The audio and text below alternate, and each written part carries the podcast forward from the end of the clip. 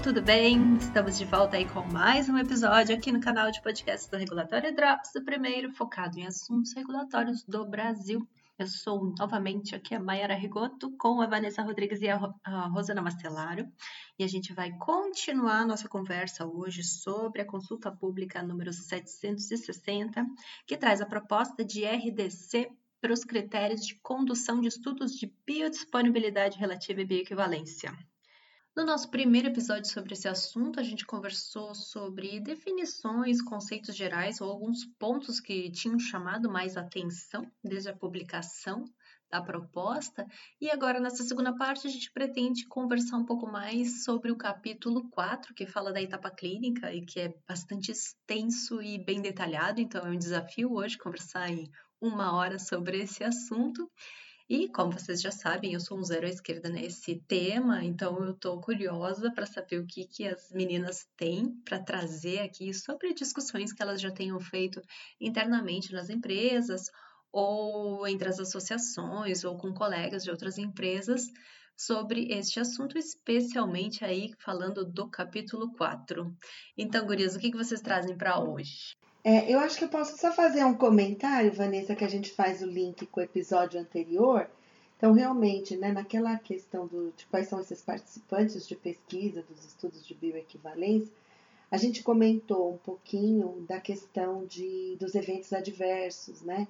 E realmente está faltando ali normas que também falam sobre o assunto que a gente tem que trazer e precisa mesmo esclarecer a responsabilidade, de quem é essa responsabilidade, porque da forma como está, ela não está clara, que a responsabilidade por esse acompanhamento, por essa coleta desse relato é do investigador, e depois até definir um fluxo ou o que, que se faz com esse evento coletado. Então, era assim, só um ponto que a gente faz o link com uma discussão que a gente começou um pouquinho no episódio anterior. E você, Vanessa, o que, que você comenta desse, inicialmente desse capítulo? Bom, é, o que eu queria pontuar de maneira geral aqui, nesse, no que a gente vai falar hoje do capítulo 4 para frente, né, é que me parece que assim, a essência do, da, da RDC, da RE, né, 1170, ela não foi alterada. O que me parece é que ela teve uma complementação de entendimentos e de, de conceitos, né? Então tá tudo muito mais claro, né? Uh, coisas que já eram uh, práticas nossas, né, de, do dia a dia, como faixas ampliadas para medicamento altamente variável, que a gente vai comentar aqui mais profundamente, ou até mesmo questões de é, complementação de estudo no caso de uh, estatística inadequada por conta de dropout alto, enfim. Isso já eram práticas que a gente vinha é, alinhada com a Anvisa, né, já permitindo, e agora está tudo escrito na norma que dá maior, uh, maior a, abertura para a empresa já, já fazer um protocolo já prevendo certas coisas, né? Ao invés da gente ter sempre que ir lá discutir com a Visa. Achei que tem esse ponto. Por um outro lado, uh, existem uh, conceitos que eram amplamente discutidos e não estavam na norma, como a gente vai falar do caso do, do, do medicamentos de janela terapêutica estreita, e que agora estão aqui. Então vamos, vamos já começar a falar dos itens, que senão a gente começa a falar solto, assim, fica, fica meio perdido na história. Então, o capítulo da etapa clínica, lá, o capítulo 4, ele é dividido exatamente nas, nas fases né, da pesquisa clínica. Então, quem são os participantes, quais são os fármacos, como se administra, como é o delineamento do estudo, né? Uh, e aí ele separa lá em, em alguns, algumas sessões sobre medicamentos com vitaminas, medicamentos de, medica, de liberação prolongada, enfim. É, então é bem a divisão desse, desse capítulo ela é bem é, é, ela, é, ela, faz todo sentido racional né então a primeira parte que é sobre os tipos de uh, participantes da, do estudo de bioequivalência né uma coisa que eu notei só de diferença que já era prática mas que agora está descrito, é que uh, a Anvisa descreve quais são os testes né, que têm que ser feitos antes e depois do estudo de biodisponibilidade e bioequivalência. Então, fala lá né, sobre histórico médico, exame físico, eletrocardiograma com 12 derivações, avaliação laboratorial, é, com sorologia, hematologia, urinálise, isso já era prática. Inclusive, quando a gente manda o relatório, a Anvisa sempre pedia os dados individuais uh, dos, do, dos parâmetros clínicos de cada paciente, né? Então, ela só colocou aqui uh, que tem que ser feito antes e depois e quais são os testes, para ficar balizado quais são esses testes que tem que ser feitos, tá? Da parte do fármaco, da parte da seção 2, né, que fala que são, quais são os fármacos que devem ser conduzidos em pacientes, e, e, nos chamou aqui um pouco a atenção, e as meninas podem me ajudar aqui nesses comentários, é que a Anvisa, lá no final, na transitoriedade, ela está ela tá excluindo uh, justamente uma nota técnica, que é a nota técnica 6 de 2012, que trazia uma lista desses medicamentos que deveriam, ao invés de voluntários, ser utilizados em pacientes, né? É, e aqui nesse, nesse, nessa sessão ele, é, é, a Anvisa fala sobre a população, tudo que estava nessa lista, sobre cuidados, como por exemplo é, estudos que envolvem utilização de mulheres, tomar cuidados com medidas contraceptivas, a questão da utilização concomitante do, do tratamento do paciente junto com a, a, o medicamento que se pretende avaliar, né, no caso de estudos de, de bioequivalência, né, aqui e uh, só ficou essa questão da, da lista, né? Será se vai ter uma lista nova? Será se a Anvisa vai seguir como o FDA, que vai liberar uma. Um, um, porque isso já é uma coisa que eu já tenho ouvido falar há algum tempo uh, lá pelo pessoal da CETER e pelo pessoal ali da, da, de bioequivalência, né, da, da Anvisa, que seria talvez melhor ter ser, ser que nem o FDA, ter uma, uma orientação de bioequivalência para cada molécula, né? Mas nesse interim, né? Como que vai acontecer? Como que uh, a Anvisa vai colocar quais são as moléculas que podem ou não ser utilizadas por é, utilizarem pacientes no estudo? Será que a gente vai ter que fazer SAT disso? Porque também o, a molécula, a gente sabe quais são aquelas, né, que são bem específicas para uma determinada uh, população ou aquelas moléculas que têm alta uh, são tóxicas, como por exemplo oncológicos, né? Enfim, que são utilizados, mas a gente tinha aquela lista que era meio que uma, uma proteção para a gente dizer, bom, fiz em paciente porque isso aqui está escrito aqui. E agora, a gente vai ter que alinhar antes, né? O que, que vocês acham, meninas? Eu tenho, na verdade, uma dúvida, Vanessa, sobre essa tua discussão, né? Pensando hum, seguir ou não seguir o modelo FDA, né? Ter um guia específico por cada substância. Do teu ponto de vista, né, pensando aí pelo lado da indústria, é melhor ter essa orientação né, no papel, dizendo, ó, para essa substância siga assim, ou seria realmente melhor ter algo mais genérico, não tão engessado, digamos assim, que a empresa poderia apresentar outras, de outras formas né, para a Anvisa, caso necessário? Que, que, que, tu acha? O que, que pareceria Olha, melhor? In, indiretamente, a gente já segue o que está nesses guias do FDA, tá? Inclusive, assim, a Anvisa tem aceito justificativas quando a gente escolhe determinada população baseado nesses guias do FDA. Isso é uma faca de dois gumes de verdade, porque eu já peguei casos em que, eu não vou lembrar o nome da molécula, mas que o FDA dizia que tinha que ser feito uh, estudo em uma população, ou então dizer que tem que ser feito jejum e alimentado, porque a molécula era de alta variabilidade, uh, e a Anvisa não pedia porque era uma molécula no medicamento de liberação imediata, então aí fica uma faca de dois, de dois legumes, de dois, uma faca de dois legumes.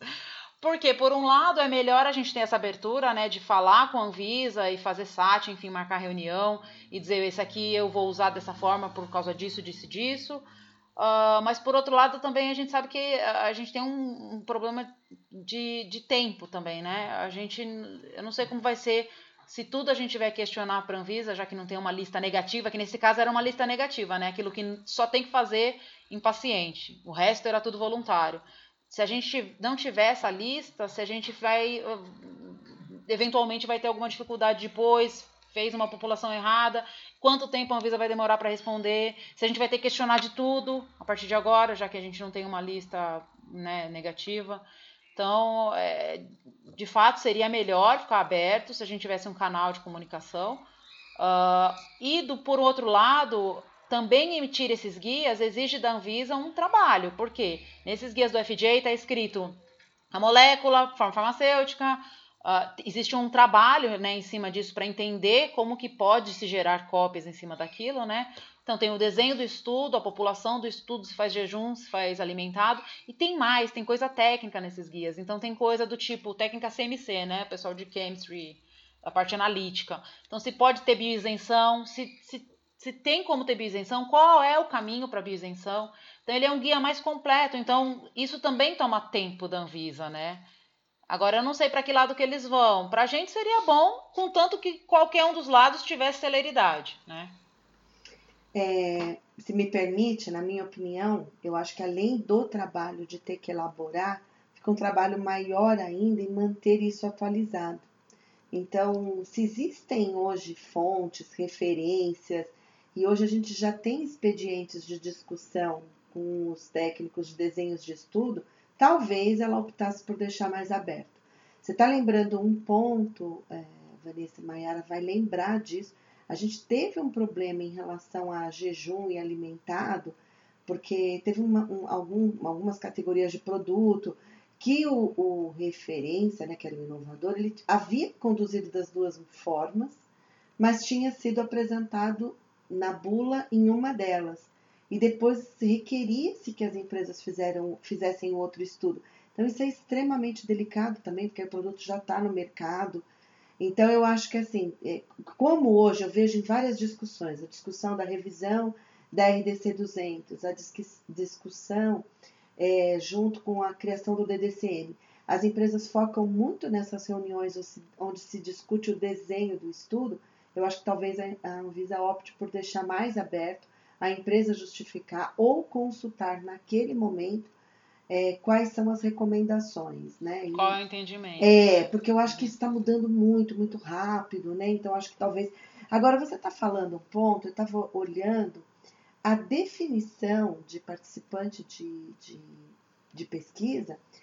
É, eu observei que ela não está na 9. Claro que a gente vai ter que olhar com muito mais calma, né? Como você mesmo disse, a gente tem tempo e é isso que nós vamos fazer. Mas a, a, definição que está hoje sendo proposta na CCP, ela fala em, em, em, voluntário saudável. E você vê que depois fica aquele capítulo dizendo assim, não, em alguns casos podem ser pacientes. E na verdade, para mim, eu acho que a definição de participante deveria ser ampla, uma vez que não é proibido né, ser um, um, um, um paciente. E aí sim você desenharia. Porque senão se a gente pega ali, num primeiro momento, só poderiam ser voluntários. É tudo voluntário, é só a exceção sendo seria paciente. exceção, que aí você teria que é, justificar e discutir. Então, não sei, eu acho que tem que. Eu acho que é um ponto muito interessante que você fala, que requer atenção, mas, e talvez até esclarecimentos quais são, o que, que a Anvisa pretende adotar, mas talvez ela pense em deixar isso, como esse conhecimento está mudando, muitas discussões, para não, não dificultar muito a atualização de, dessas recomendações, né? Talvez. É, eu até queria fazer Não já um... acompanhei nenhuma discussão. É, eu queria fazer um link já com o que você está falando, porque é a próxima sessão que é a forma de administração. Você mencionou sobre a questão da bula, que aí o medicamento referência colocou uma condição e a outra. Justamente nessa, nessa nova proposta, na CP, ele é, a Anvisa ainda se sustenta nas listas né, que estão no site sobre a forma de administração é, e a forma e, e, e, a maneira da quantificação. Então tem duas listas lá no site da Anvisa, uma é sobre a forma de administração, se é jejum, se é alimentado, e a outra lista é se você quantifica o metabólito, se é no plasma, se é na urina, enfim. Essas duas listas se mantêm, que é o capítulo, a seção 3 e a subseção 1 da, do, da seção 4. É, dessa questão da forma de administração, como eu falei, não, não me parece que alterou em relação ao 1170, mas eu acho que é sutil essa não alteração. Porque na 1170 era muito claro. E aí deu muito problema por causa de bula, como você falou, Rosana. Porque lá estava dizendo, medicamento de liberação imediata é jejum. Ponto. Aí você pegava a bula do referência, ele falava assim: olha, o medicamento, molécula X de liberação imediata, obviamente, na mesma forma farmacêutica, uh, teve alteração em relação ao a, se tomado em jejum ou se tomado alimentado. Isso acontece muito com molécula que, que tem uh, absorção na parte mais longínqua do intestino. Porque é, qualquer alteração uh, de, de, de, solubilidade tem pouco tempo para absorver, absorve mais ou menos. E a alteração de solubilidade, alteração por alimentação, né, quando você está alimentado, altera muito a solubilidade e muito o perfil de absorção do fármaco. Então acontecia muito isso. A Anvisa pegava lá, né, estava na lista só como jejum, mas na bula do referência tinha essa observação de que é, tinha que ser jejum alimentar, que tinha diferença alimentada, e aí vinha uma solicitação de um estudo adicional. Agora, está dizendo que você deve, deve observar o que está na bula do referência.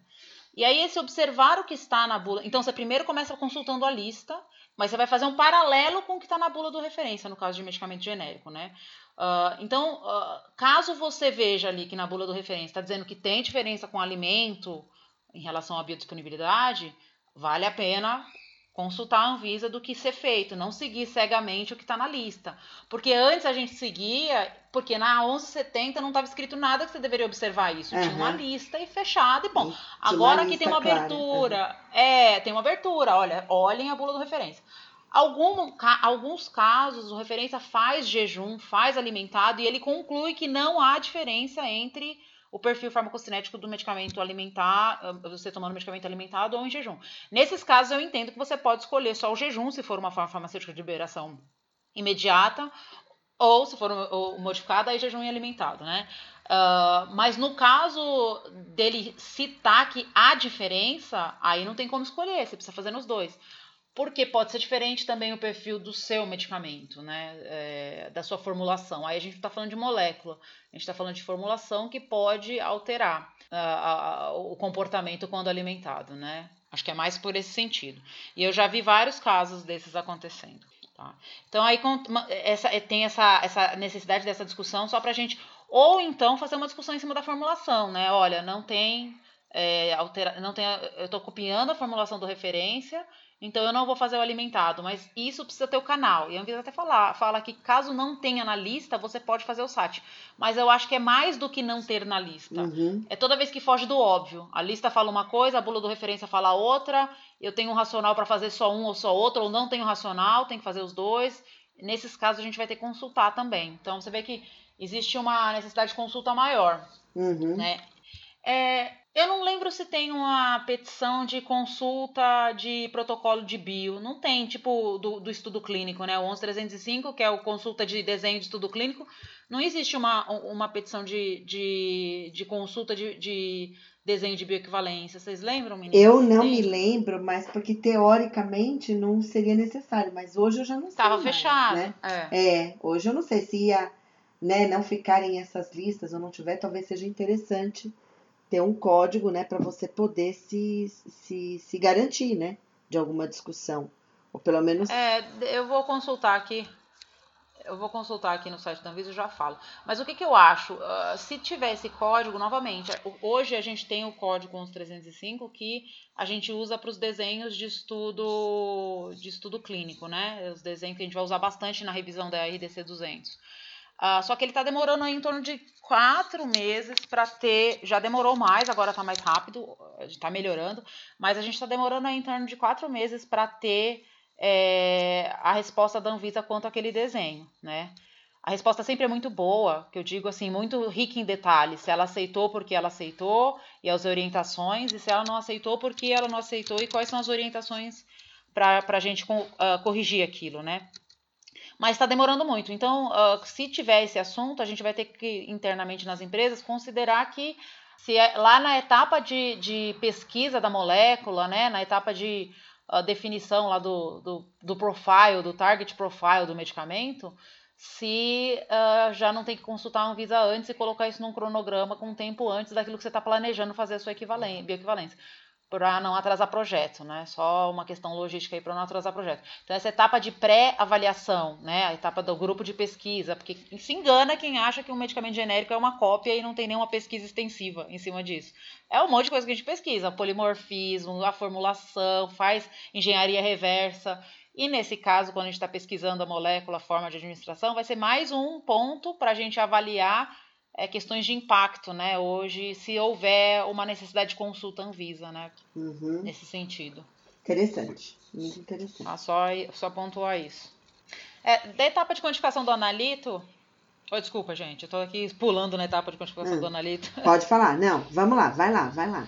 É, não, só para fazer o link com a parte de cima, em contrapartida, a etapa de quantificação do analito não alterou nada.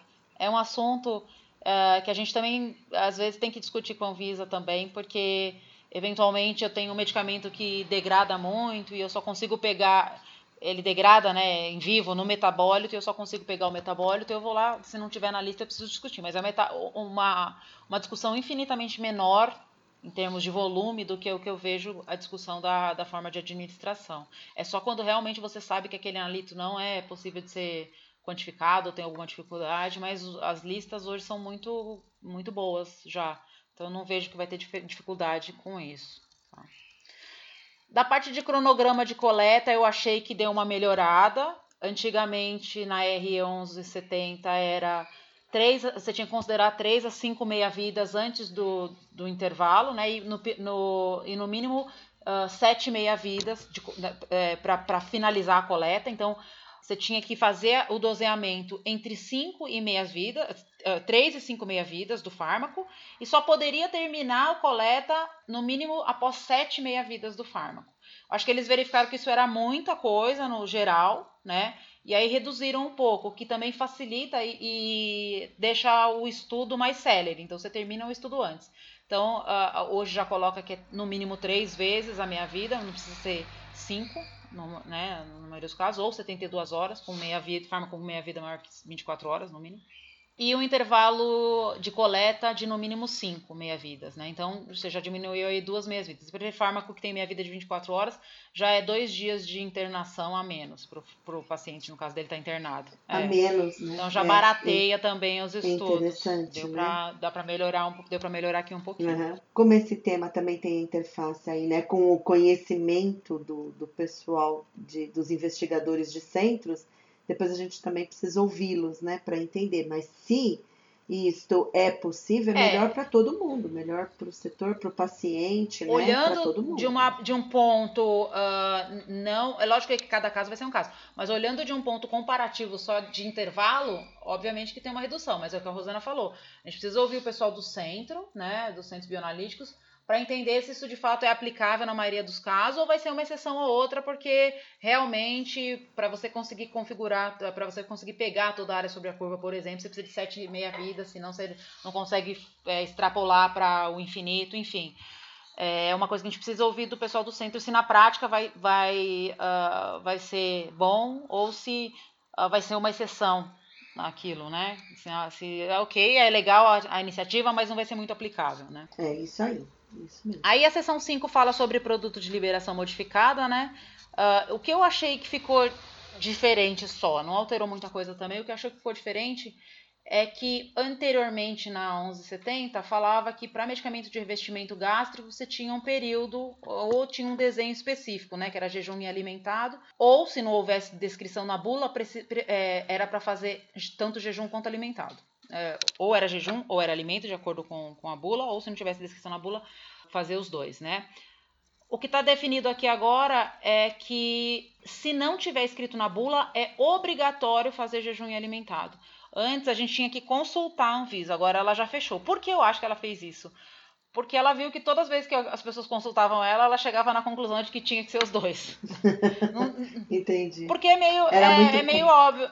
É, é um medicamento de liberação modificada, ele não é, não é prolongado, mas ele é retardado, modificado, e que ah, a bula do referência não fala se tem alteração ou não com o alimento. Então é óbvio que se você está alimentando, e eu, é, geralmente esses medicamentos de liberação modificada, eles, eles são uh, acionados por alterações de pH. Então se o pH está mais básico, ele começa a liberação. O caso do pantoprazol, é o caso clássico.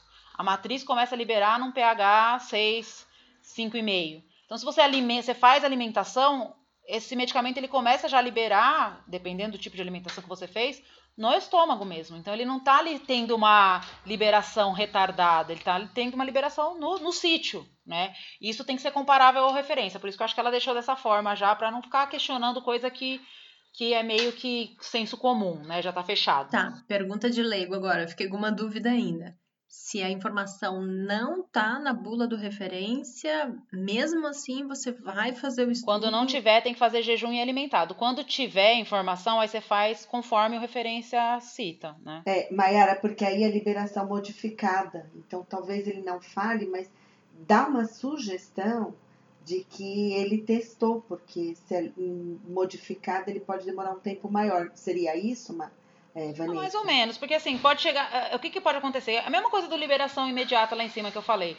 Na bula do referência pode estar escrito que uh, o, o, medicamento tem uh, alteração, mesmo sendo liberação modificada, que ele tem alteração quando uh, alimentado ou quando em jejum, ou pode estar descrevendo que não, que não tem. Então, aí, no caso de ter alteração na bula, você vai ter que fazer nos dois também tá? Não é para escolher um ou outro. No caso de não ter alteração, aí você pode fazer em uma, uma, uma condição só, né? Uh, geralmente se faz, nesse caso, em jejum, que é a, característica do medicamento, que você quer pegar justamente quando esse medicamento começa a ser disponibilizado. disponibilizado exatamente. Né? Sim, não entendi. É que, na verdade, eu estava lembrando de uma outra situação, né, no passado, a Rosana vai lembrar. Uh, teve uma época que a Anvisa começou a solicitar esses testes, né? E eu lembro que tinha surgido uma discussão que eram produtos que já estavam no mercado, né? E a Anvisa começou a solicitar esses testes. E daí surgiu o questionamento, tá, eu tenho uma referência e tenho dois genéricos similares no mercado e de empresas diferentes. E esses dois genéricos similares fazem os testes e por acaso dá um teste diferente um do outro o que, que deveria subir para a informação na da bula do referência, porque em tese, quando você encontra uma informação que é importante, né, com, com, informação de segurança, o referência seria obrigado a incluir também na bula. Como que ficaria essa situação? Então, são, são dois pontos, né? Primeiro, você fazer depois, então é isso que a Vanessa está colocando. Você não testou nessa condição para você já desenvolver uma formulação que tenha o mesmo comportamento do referência, que é, é o ponto principal. Então, você já corre o risco de, ao realizar depois, ter uma diferença nesse perfil, que já não é favorável. Além disso, é depois o, né, é, é um novo estudo que você vai ter que se é, é, prever, que fazer, né? E sendo que o mercado já está mais ou menos estabilizado. E aí já imaginou se o seu resultado é diferente? Como é que você faz? Você não vai mais poder ser, nesse caso, né, o genérico desse produto. Né? Então é, é bastante crítico. Né? Agora, o que eu entendi, Vanessa, que você está colocando é, em bulas do passado, isso não era previsto dessa maneira. A tendência hoje é que isso não aconteça mais, porque as empresas ou já fazem, ou têm esse racional, ou tem esse mecanismo de ação, mas você não teria mais essa surpresa. É, essa surpresa poderia acontecer em produtos mais antigos. É, é a dúvida é quando não tem na bula, é se o referência fez, e se fez, ele não colocou na bula porque não é relevante ou não fez. Hoje não tem como não fazer mais, porque o próprio formato do CTD tem uma parte lá de, de, de estudo para o inovador que fala é, estudos em alimentação, estudos em jejum. Então você tem que fazer a farmacocinética dos dois e fazer uma discussão em cima disso, se é relevante, se não é. E se é, por que, que não está em bula, que é o que a Mayara está perguntando. É, né? porque eram os desenhos antigos, né? Agora você vê, né, Mayara? E aí você vai pegar um produto antigo, você não, não tem, né, os desenvolvimentos não eram exatamente como são os desenvolvimentos feitos atualmente.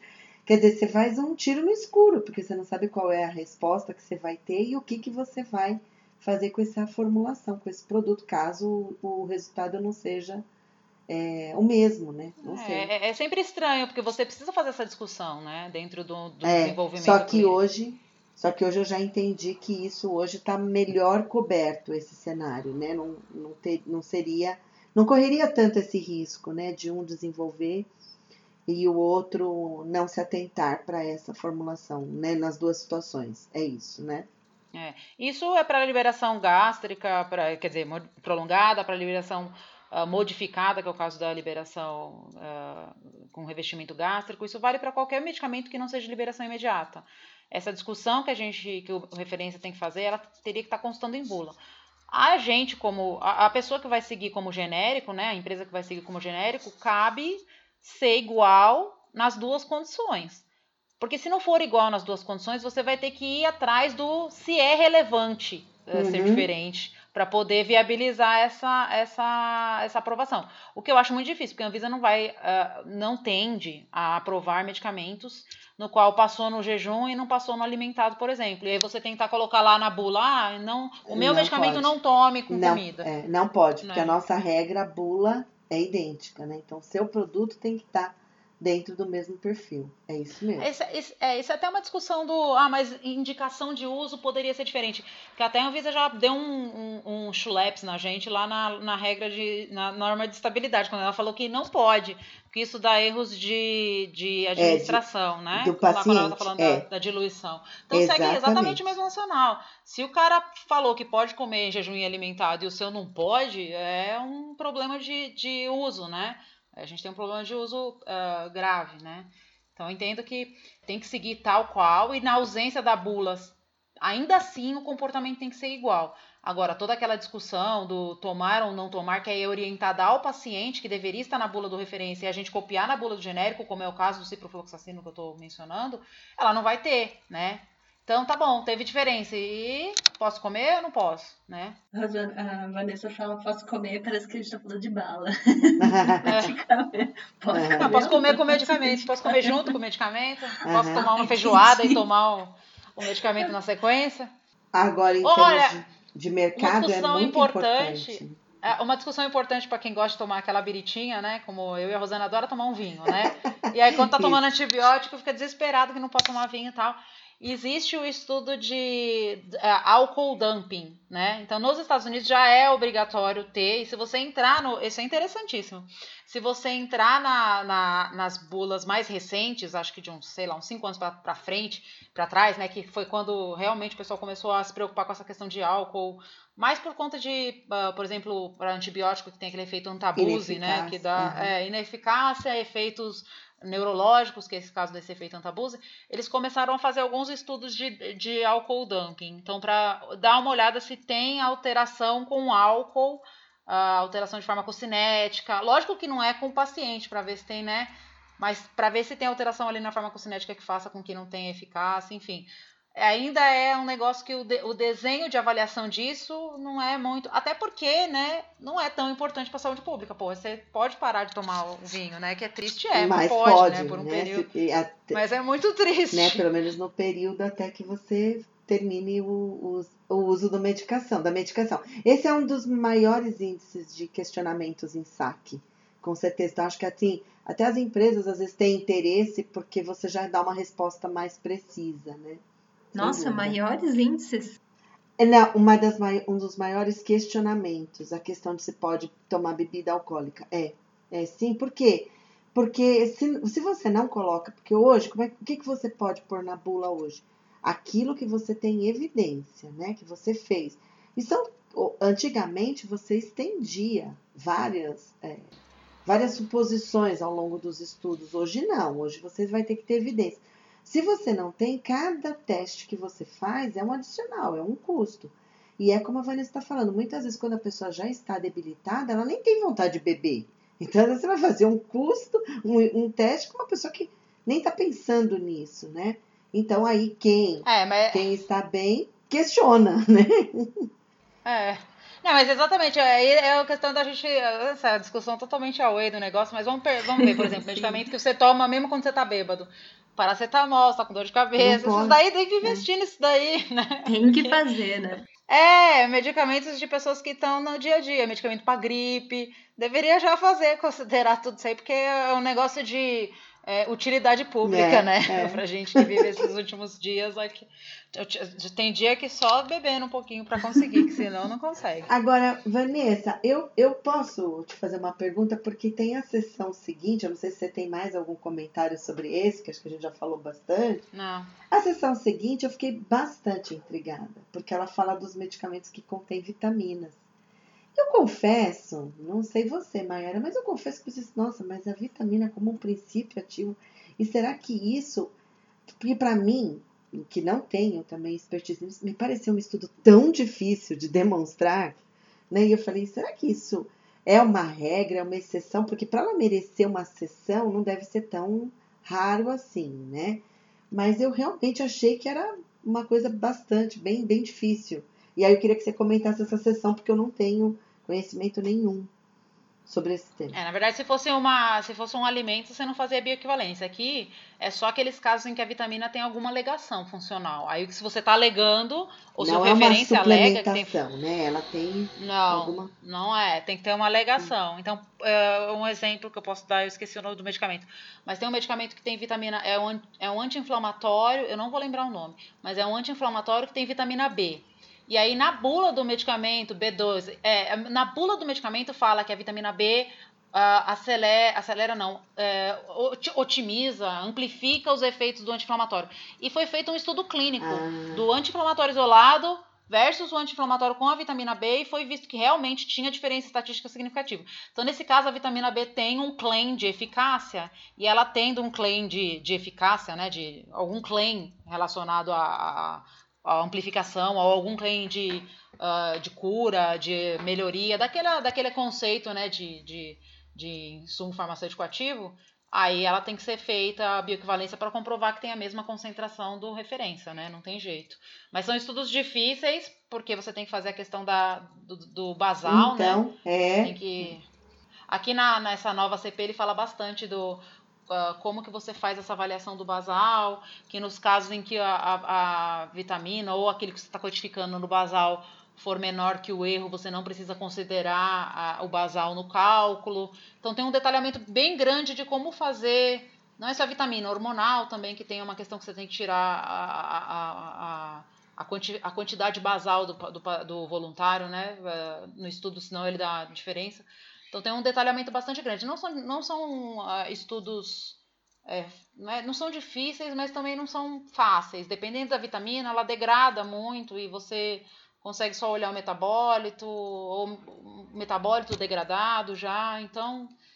Uh, mas não tem jeito, eu não vejo outra forma. Porque quando você está fazendo uma alegação funcional, você não consegue não fazer um comparativo, né? Não, eu achei muito interessante e até eu já tinha recebido um questionamento uma vez sobre isso e eu não tinha conseguido entender a situação e agora a Vanessa esclareceu, porque realmente quando a gente pensa ah, em medicamento com vitamina, a gente pensa direto em específico, e específico não cabe é, é. bioequivalência, né? Então não fazia Exatamente. sentido, mas sim, tem todo um racional aqui quando, você, quando ele tá junto em um medicamento que é sintético. Então você tem que provar aquilo que você está alegando, não é jogar, não é um específico.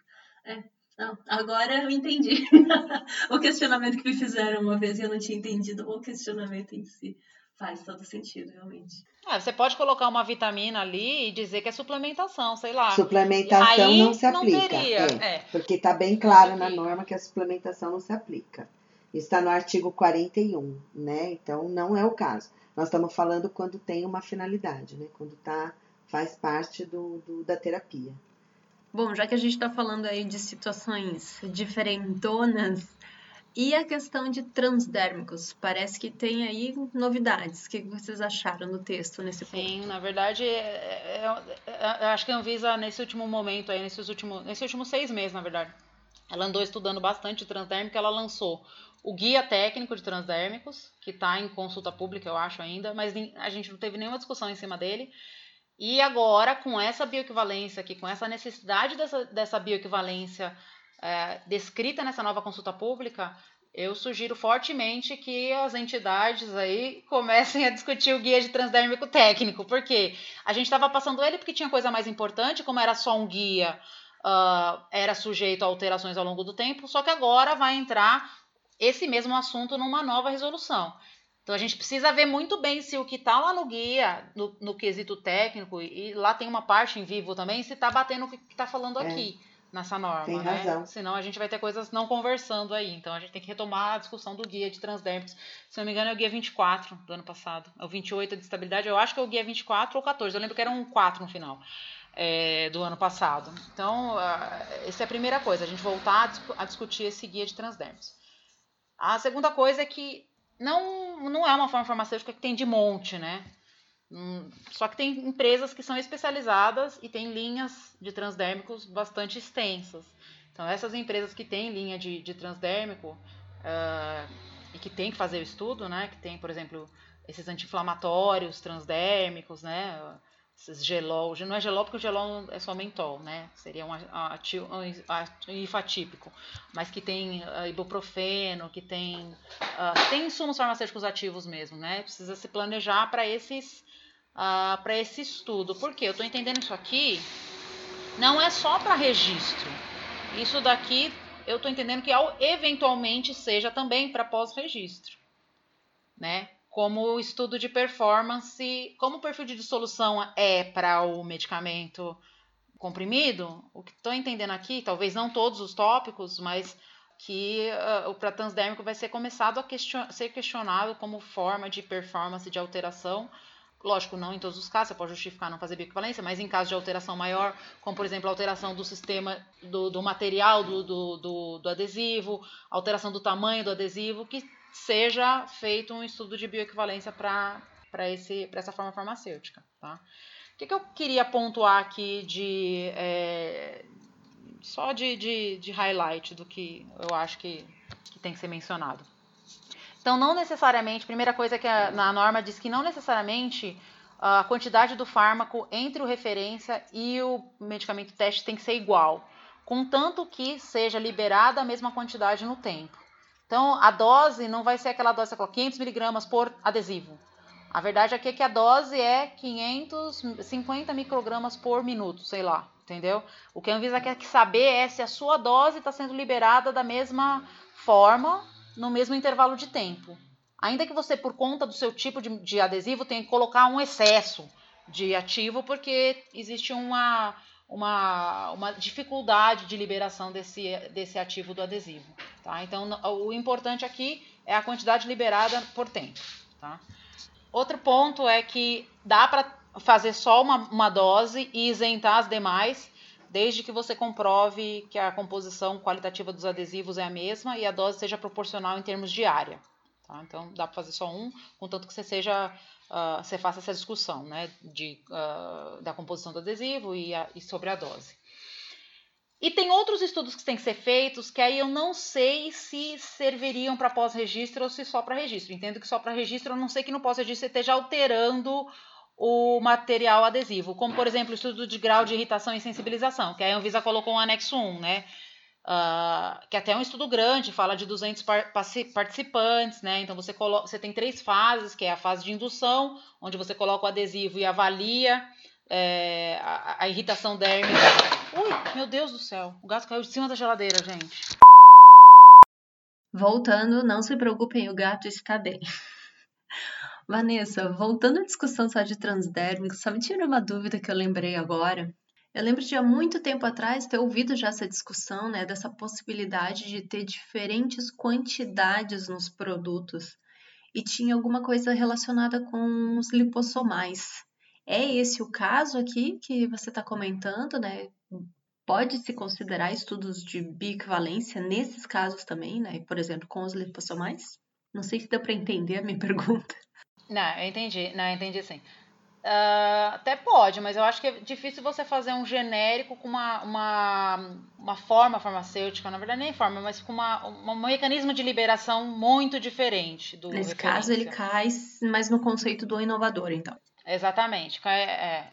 Eu acho que sim, porque, por exemplo, no caso, você deu o exemplo de lipossomal. O lipossomal, ele é, é, é, nesse caso, ele, você tem outras coisas para caracterizar no lipossomal. Então, não é só quanto libera, porque a bolsinha lá do lipossoma, cavidade, quantidade dessa cavidade, a hidrofobicidade desse lipossoma, características elétricas do lipossoma, do lipossoma, o quanto você consegue separar com uma carga elétrica. Tem, uma, tem um guia específico para lipossomal. Então, eu, eu acredito que aí seria uma, uma nova forma farmacêutica ou então um novo mecanismo de liberação.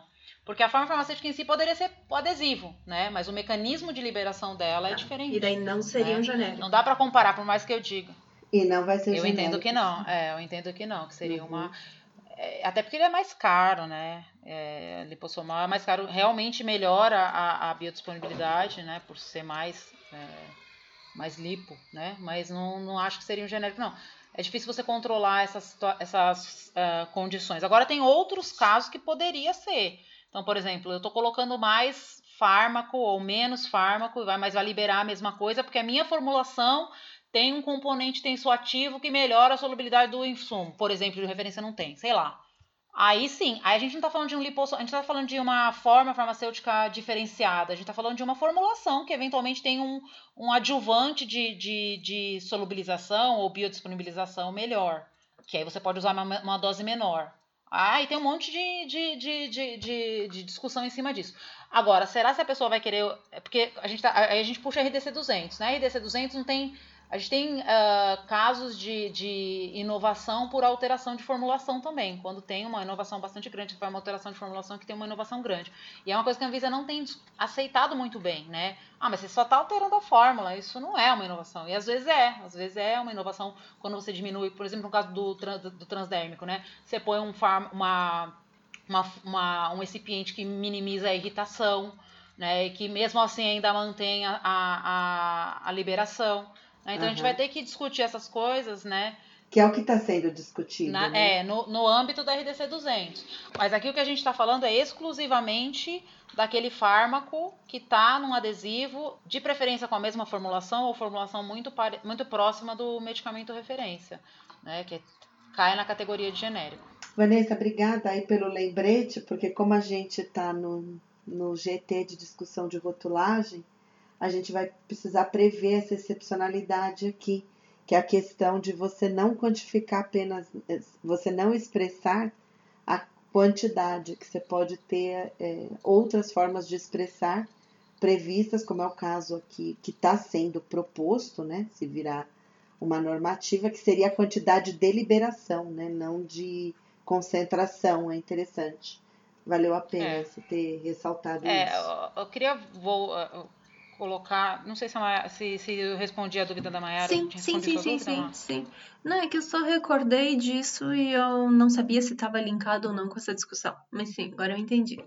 Não, mas é ótimo você falar isso, porque isso, isso remete lá a RDC 200, né? Então, você vê que uma coisa que está aqui se prevê uma diferença, né, é, de ativo, contanto que a liberação seja igual, aí já te recorda da questão, ah, a liberação pode ser igual, então o sistema de liberação é diferente, e já puxa uma discussão de inovação, né? Tudo está interligado. Sim, não, e, e é muito interessante.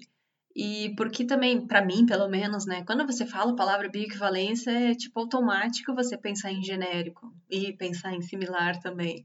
Mas tem aí toda a RDC 200, né, e a discussão sobre os estudos ponte, como que vai ficar, e quando você faz usos inovadores, né, tem toda uma outra gama de, de uso, então é, é muito interessante mesmo isso, tentar fazer esse desvínculo com o genérico É, similar. então, mas é, é Mayara, vamos voltar porque esse ponto que você falou é importante. Então, primeiro, tem sim hoje uma discussão maior ainda, porque podem ser os estudos pontes e etc.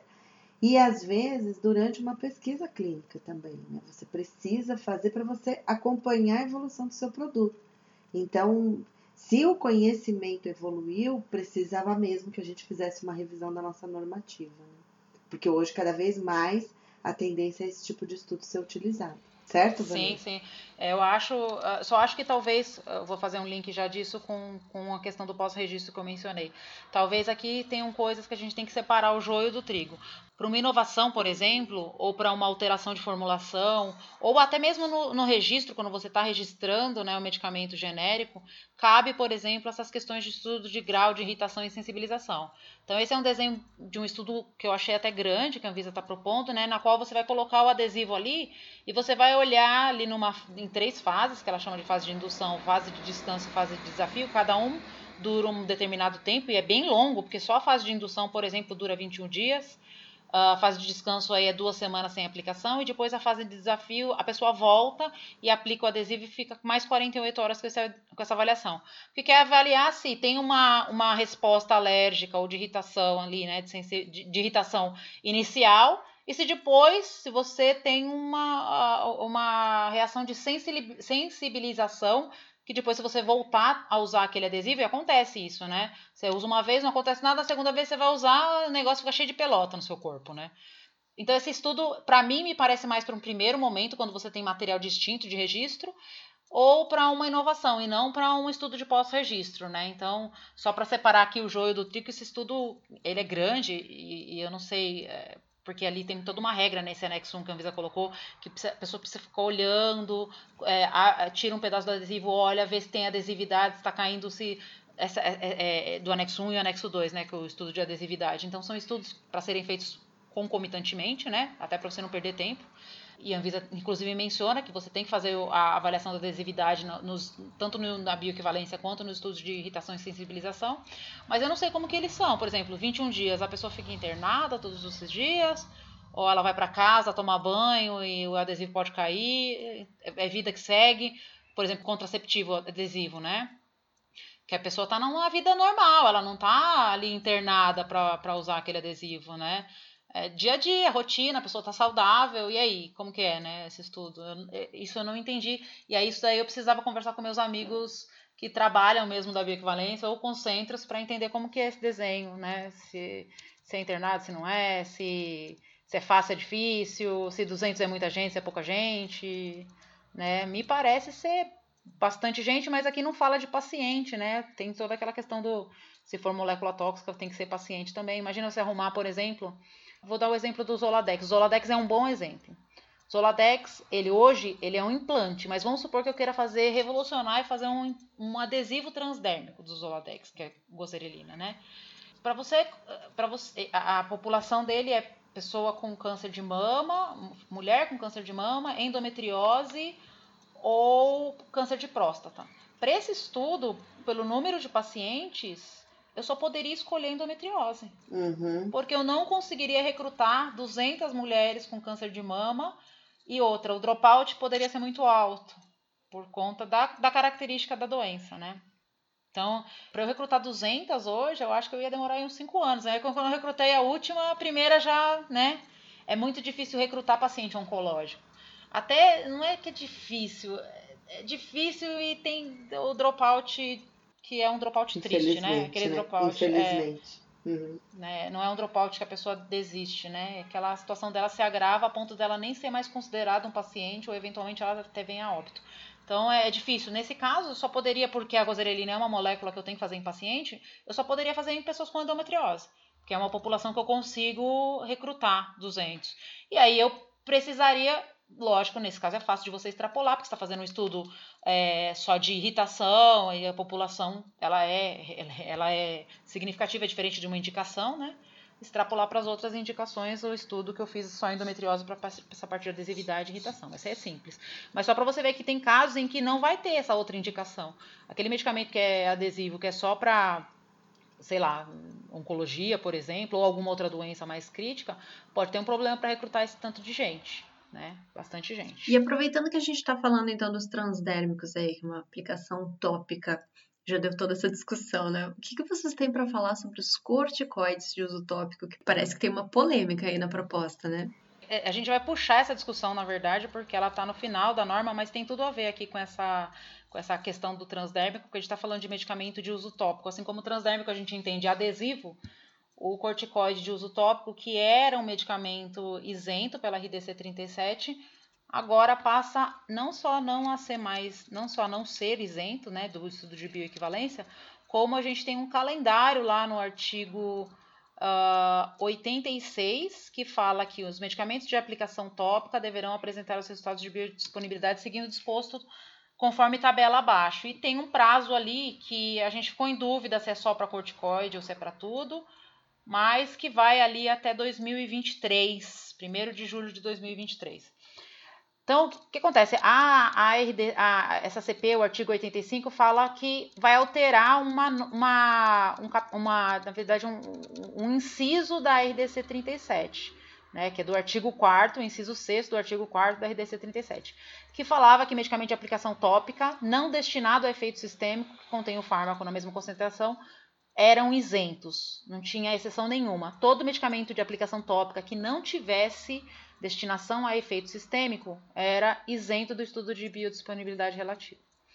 Agora mudou, agora eles colocaram uma exceção. Para medicamento de aplicação tópica, com exceção das formulações semissólidas contendo corticoides, não destinados a efeitos sistêmicos, aí é bioisento. Ou seja, os, os tópicos com corticoides não são mais bioisentos. Então veio assim na surdina, né, essa, essa colocação. E aí, na sequência, o que, que você entende? Então, se os tópicos corticoides não são mais bioisentos, mesmo aqueles que são para efeitos locais e não sistêmicos, tá? A gente não está falando aqui de corticoide com efeito sistêmico, porque isso é óbvio que tem que ter bioequivalência. Aqueles de efeitos de, de, de ação local, você imaginaria que na sequência a Anvisa colocaria uma tabela para esses, né? E eu entendo que é isso que ela fez. Só que o artigo 86 não fala tão claramente. Ele fala os medicamentos de aplicação tópica, ponto, deverão apresentar resultados de estudo E aí na tabela tem outros fármacos. Eu estou entendendo que esses outros fármacos são outros fármacos corticoides que não betametasona, calcipotriol, que é o que ela escreve na tabela. Dexametasona, hidrocortisona, mometasona, então seriam outros corticoides, como por exemplo, sei lá, prednisolona, pomada de prednisolona, que não está aqui na tabela, que também é um corticoide, né? E não outros fármacos quaisquer, quaisquer né, em, em, aplica, em, uh, em medicamento de aplicação tópica. Não né? destinado a efeito sistêmico. Né? Exatamente. Né? Exatamente, não destinado a efeito sistêmico. Então, agora, se for corticoide, independente de ser efeito sistêmico ou não, tem que fazer o estudo de biodisponibilidade relativa. E isso é um potencial problema. Vocês podem me ajudar a daí no mercado, porque geralmente corticoide de aplicação tópica uh, é são antigos. É, qual é a posologia? A área que se aplica. São antigos, são medicamentos antigos do mercado. E justamente por não ter essa obrigatoriedade até então para fazer o estudo de biodisponibilidade, as empresas tinham uh, completa liberdade de fazer a formulação da forma como queria, né? Então a formulação pode ser totalmente diferente do referência, de modo que agora pode ser que não dê essa biodisponibilidade aí que está sendo medida. Eu não sei também, porque esse estudo aqui eu estou entendendo que é para segurança, para mostrar que o medicamento referência tem a mesma, o medicamento genérico, na verdade, tem a mesma segurança que o medicamento referência. Porque a gente está falando de medicamento uh, com corticoide tópico para ação não sistêmica, a gente está tá falando que não quer que absorva. Como o corticoide tem uma série de efeitos adversos absorvido, então o que a gente está falando aqui é de é de segurança. Então, no quesito segurança, a gente deveria falar de uma faixa distinta de bioequivalência e não a faixa do 85 a 115%, por exemplo. Deveria ser, se reprovar para baixo, tá bom, entendeu? Até 115, mas se reprovar para baixo também ok, porque você não está disponibilizando isso do ponto de vista sistêmico. Não sei se deu para entender. Porque eu acho que vai ter muita reprovação de medicamento tópico ainda, quando a gente começar a fazer os estudos, que vai dar origem a muita necessidade de reformulação. E será se de fato eu preciso dessa reformulação? Se eu estou falando de um medicamento de uso local, né? Eventualmente eu não preciso. Agora eu tenho outros, outros critérios que eu deveria avaliar no caso de uma reprovação de bioequivalência para esses medicamentos semissólidos. Então, se eu se estou tendo uma, um creme, ou uma pomada, ou um gel, uma loção, enfim, qualquer que seja, uh, que está absorvendo menos, eu tenho que dizer que então o que está disponível ali topicamente é igual. Que tipo de estudo que eu tenho que fazer? Um estudo de comparação de particulado? Um estudo de birefringência, dependendo se é uma solução, né? Que mostra a quantidade de particulado dissolvido e a quantidade de particulado não dissolvido, para mostrar que é igual e ainda assim está absorvendo menos por causa da formulação. Então aqui tem um racional técnico gigante atrás disso para a gente pensar em começar a cumprir essas, essas, essas datas, né? É óbvio que eu, eu vou ter que fazer o estudo, não vai ter jeito.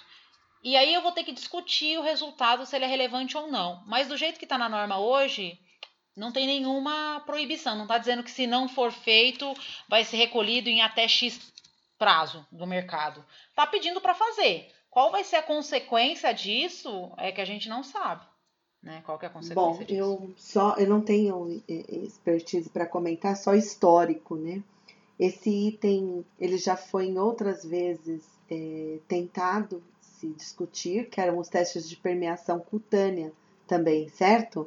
Lá uhum, atrás, né? Uhum. Agora, existem sim diferenças, eu, eu consigo é, perceber claramente o que você diz, Vanessa, porque as composições não eram padronizadas, inclusive, né, a gente sabe que tem diferentes formulações de cremes e tem ainda por cima as pomadas, e isso com certeza vai dar, pode dar resultados distintos. Agora, o, o, o interessante que você coloca é o que, que é, é o objetivo desse estudo agora, a relevância. relevância. Exatamente. É. Esse é um ponto muito importante, né? No caso aqui de corticoide, a gente até sabe, né? Caso essa formulação é, você consiga Tem uma absorção, uma absorção maior, exatamente, né? isso seria crítico. Então a gente precisa entender, né? Porque aí essa tabela se limitaria a esses corticoides e ponto, mas isso lá atrás já tentou se colocar baseado aí para diferentes formulações, era o teste de permeação cutânea, não é? Não estou fazendo confusão, né? Mas eu realmente acho, não, é isso mesmo. Eu realmente acho que deveria ter. O primeiro ponto não era ter colocado biodisponibilidade relativa à bioequivalência aqui. Era ter colocado um screening, ou seja, uma, uma, uma, uma revisão primeiro, baseada na permeação cutânea, que é infinitamente mais barata. É lógico que não dá para a gente extrapolar, porque é in vitro, né, assim, com tanto detalhe, mas assim, para eu fazer primeiro quais são os mais críticos. Aquele que está permeando mais, esses eu parto para fazer a biodisponibilidade relativa. Os demais eu vou avaliar se tem necessidade ou não, dependendo do, da toxicidade do fármaco, dependendo da forma farmacêutica, quão comparável ela é ou referência, né, mas aí já se colocou a biodisponibilidade relativa como obrigatória nesse primeiro momento para esses fármacos. Bom, é. Né? E aqui parafraseando a Maiara, né? Pessoal, atenção, quem tem esses produtos, vamos procurar referências, Faça vamos estudar, porque isso é. daqui é. pode ter um grande impacto, sim, né? Não, vamos olhar se tem referência na lista de referência da Anvisa, porque nunca foi obrigatório fazer, é capaz que nem tenha medicamento na lista de referência da Anvisa. Né? E aí é todo aquele trabalho de você pedir, Anvisa ver se não é o tal da lista rosa, que não pode entrar. Então a gente tem que ver se a gente não está dando, sei lá, um tiro no pé, né? Nesse é, caso. Vocês estão né? falando. Né? Eu, eu, entendo a preocupação. Vocês estão falando e eu estou pensando aqui no, no, nos próximos passos realmente também, né? Desconheço, né? Não tenho conhecimento técnico com relação a isso, mas acho que seria. Primeiro, saber isso, né? Se tem referência.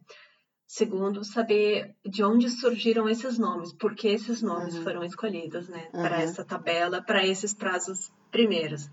Se tem alguma referência internacional, se lá fora eles fazem isso e por qual motivo, né? Eu falo lá fora, né? Lá fora eu estou pensando nos Estados Unidos, que tem vários guias sobre isso, mas talvez aqui na Europa tenha também.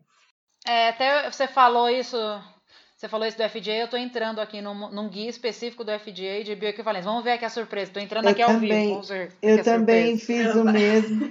Quem sabe faz ao vivo, hein? Não, então tem um waiver aqui, tem uma opção de isenção que ele fala assim: para qualificar um estudo de bioequivalência, é uma hidrocortisona, que é um dos primeiros aí, tópica, 2,5%. Deve ser uma solução contendo o mesmo ingrediente ativo, na mesma concentração e dosagem do que o de referência, né?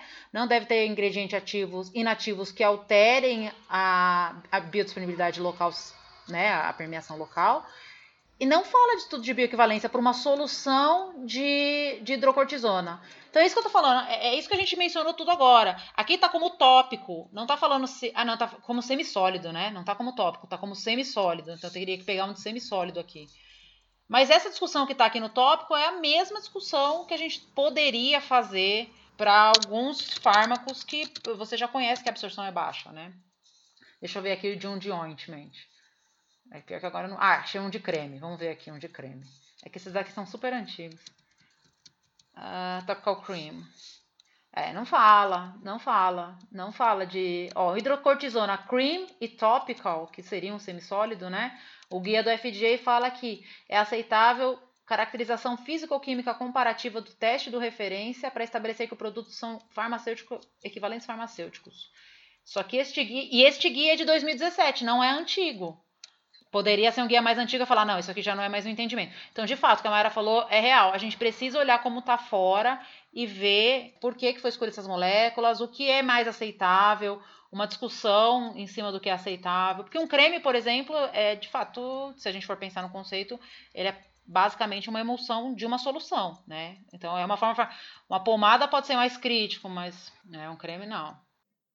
Tá certo, então. Mas enfim, a gente estourou o nosso tempo já, então vamos encerrando essa segunda parte do nosso bate-papo. Falamos aí hoje sobre o capítulo 4 da proposta, então, de consulta pública 760.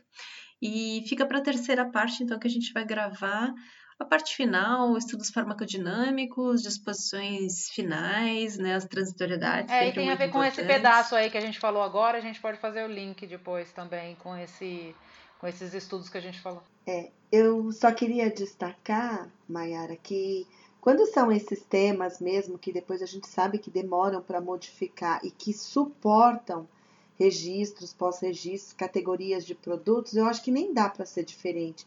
Esses temas realmente eles têm que ser muito bem estudados, muito bem discutidos, né? Porque eles vão constituir a base, né, o marco regulatório. E nesse momento eu, eu não fico surpresa né, da gente ainda não ter conseguido finalizar, porque é um tema de grande relevância, inclusive ah, juntando com as discussões atuais de revisão da RDC 200, desenvolvimento abreviado, estudos pontos, eu acho que faz tudo muito sentido, sim. Então, pessoal, continuem aí se aprofundando, porque a gente não pode passar por isso daqui superficialmente. É. Né? Quem tiver informações. Eu, eu me senti numa aula hoje aqui da Vanessa, né? Eu não sei se a Vanessa está de férias agora das aulas de pós-graduação dela aí. Ela tá dando aula pra gente aqui, gravando podcast. Eu tô, volta amanhã. Mas... É. Volto amanhã minhas aulas. Já fiquei chateada que a primeira aula é sobre custos e é matemática. eu detesto matemática, Deus do céu. Ó, eu queria deixar uma. Eu queria deixar um link aqui. Eu acabei de baixar um guia. Baixar não. Olhar aqui um guia, não sei qual é o conteúdo dele, tá? Que chama Topical Dermatologic Corticosteroids in Vivo Bioequivalence. É um guia do FDA de 1995, ou seja, é anterior a esse, a esse guia que a gente colocou agora. É, eu acho que ele foi revisado agora em fevereiro de 2018, mas o guia continuou com a mesma data. Eu vou, eu vou te mandar o link para você colocar para o pessoal dar uma olhada nesse, nesse guia aqui. É, do FDA é o único e ele é de 1995 mesmo. Deve ter algum da Europa e a gente pode olhar e se a gente achar algum a gente pode deixar na, na descrição para o pessoal uh, dar uma olhada. Mas esse guia de 95 ele está vigente aparentemente, né? Porque os guias do, do FDA não saem fora, da, não, não são excluídos, a não ser quando são revisados. E mesmo assim a gente tem um guia específico para hidrocortisona creme ali que não fala de bio de bioequivalência.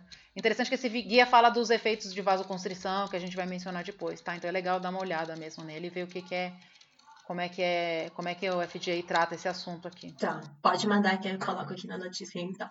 Então era isso, gente. A gente passou bastante aqui do nosso horário hoje, né? Uh, fiquem ligados, acompanhem a discussão, enviem seus, seus, comentários, principalmente quem tiver expertise nesses assuntos, quiser fazer algum comentário complementar aqui, que a gente disponibiliza na, na próxima gravação do próximo podcast.